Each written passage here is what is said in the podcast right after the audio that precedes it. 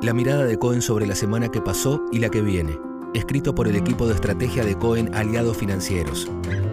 Lunes 5 de septiembre de 2022.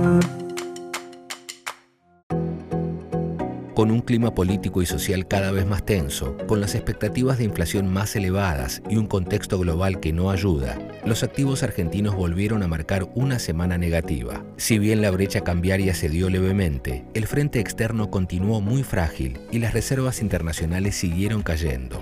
Los bonos soberanos y las acciones operaron a la baja, mientras que los bonos en moneda local subieron de la mano de los ajustables por inflación. Las miradas de esta semana estarán concentradas en el tipo de cambio diferenciado para el complejo sojero y en el viaje de masa a Estados Unidos. En el plano internacional, el temor por la nueva suba de tasas de la Fed siguió golpeando a los mercados que tuvieron la tercera semana consecutiva de caída. Esto opaca la mejora que están mostrando algunos indicadores económicos que sugieren una recuperación del nivel de actividad en el tercer trimestre en un contexto de inflación alta pero estable y con tendencia a la baja.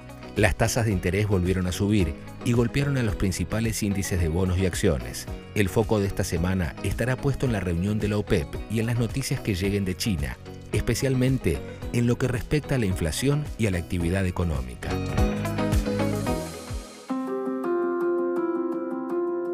Ingresa en perspectivas.coen.com.ar para leer los análisis de nuestros estrategas.